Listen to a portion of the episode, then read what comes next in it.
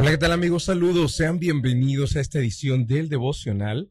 Quiero leer lo que está escrito en el libro de Lucas, capítulo número 7 y el versículo 10, donde dice, Cuando los amigos del oficial regresaron a la casa, encontraron al esclavo completamente sano. Queridos amigos, el título del devocional el día de hoy es La nobleza del corazón. Y quiero hablar de este tema porque este es un milagro que tiene una trama muy bonita, muy digna de ser contada y al mismo tiempo creo yo que mm, se ha escapado de los filmes, de las películas que se han hecho acerca de los milagros de Jesús. Y digo creo que se ha escapado porque es digna de ser contada. Este oficial no es cualquier oficial que pide un milagro a Jesús. Es un centurión.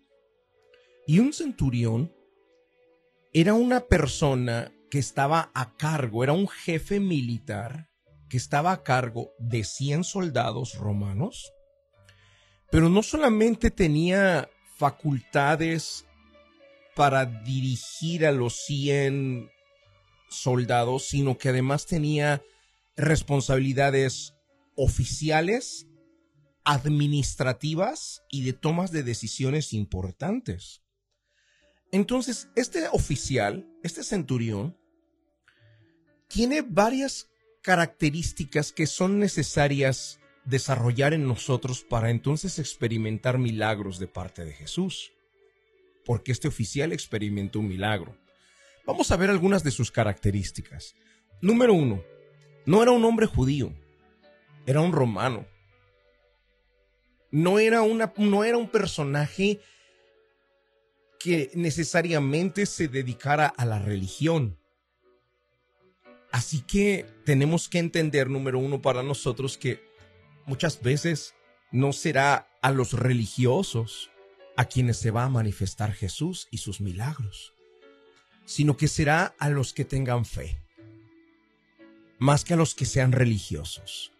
Y hay una separación bien grande acá. Ser religioso y tener fe es totalmente distinto. El centurión tenía fe, aunque no era judío, no era religioso. Y por la fe fue que recibió milagro. Entonces, suéltate de tu religión, cualquiera que ésta sea, cualquiera que hayas practicado en algún momento, y entiende que tu religión no puede hacer nada por ti. Entiende que solamente Jesús puede hacer algo por ti y lo hará a través de la fe que hay en ti. No a través de la religión, sino a través de la fe. Entonces, este centurión no es religioso, pero tiene fe, número uno. Número dos, segundo punto muy importante. Tiene un corazón tan noble porque busca a Jesús o manda a buscarlo para que haga un milagro, pero no para él, ni para su familia, ni para alguien de sus hijos, ni para alguien de su sangre. Tenía un esclavo, tenía un sirviente al que quería mucho y estaba enfermo. Estaba enfermo en casa del centurión de este oficial. Y lo que el centurión pidió es, mandó a dos de sus amigos y les dijo, ¿saben? Vayan a buscar a Jesús y díganle que venga a sanar a mi esclavo, a mi, a, mi sirviente.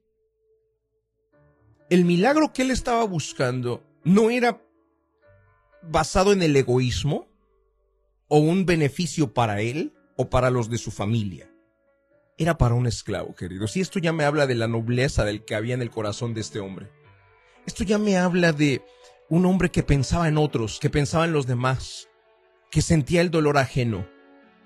Un hombre que se que tenía empatía, que se ponía en los zapatos de las otras personas, que no importaba el rango, él no menospreciaba, era un esclavo.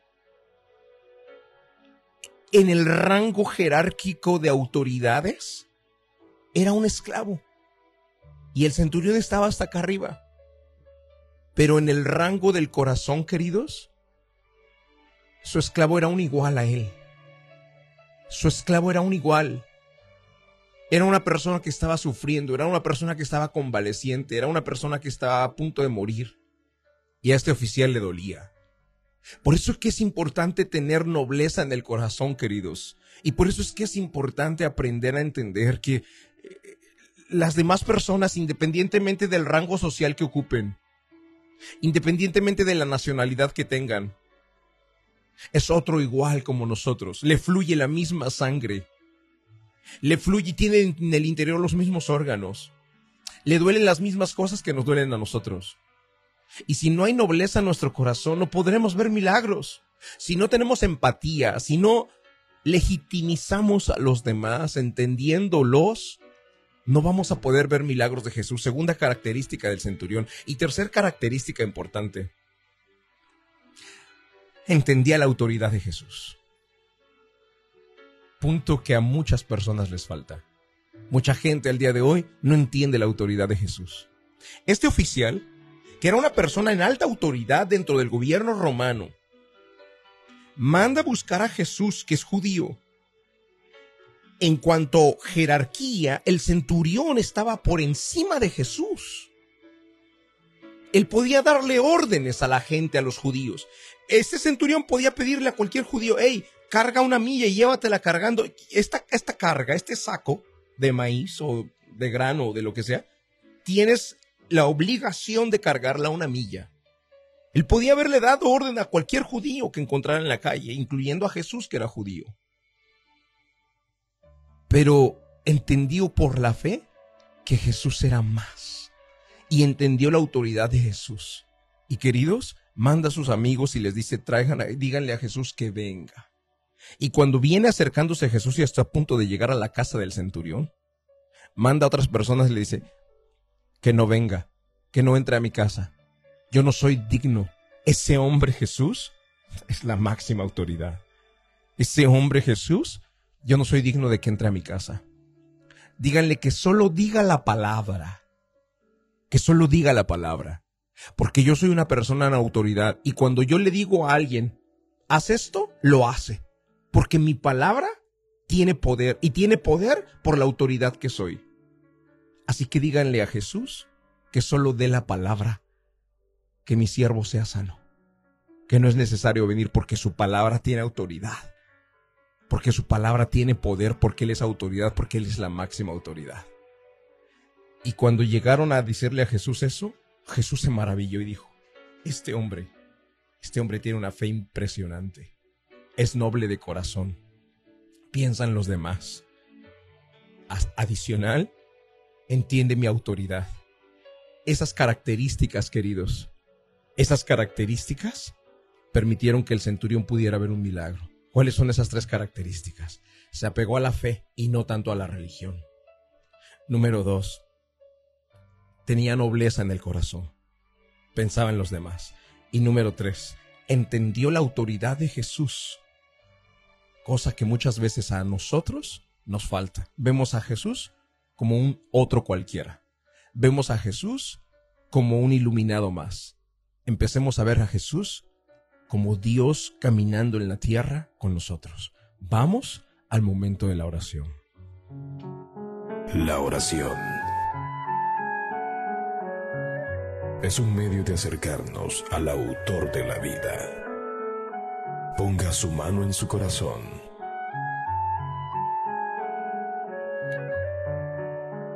es momento de hacer oración. Vamos a hablar con Dios.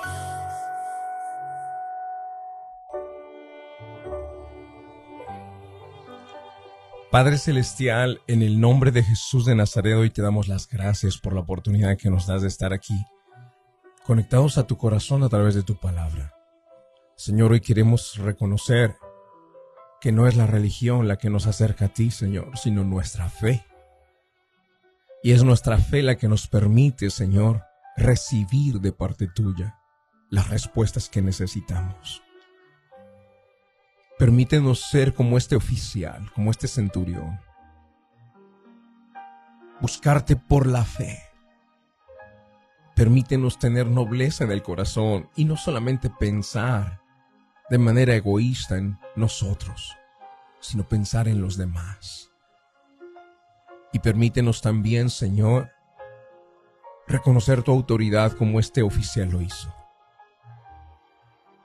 Aunque jerárquicamente en la sociedad estaba por encima, entendía Jesús que tú eras la máxima autoridad y que en tus palabras había poder y que ese poder venía de tu autoridad. Señor, a veces nosotros necesitamos reconocer que tu nombre tiene poder y autoridad.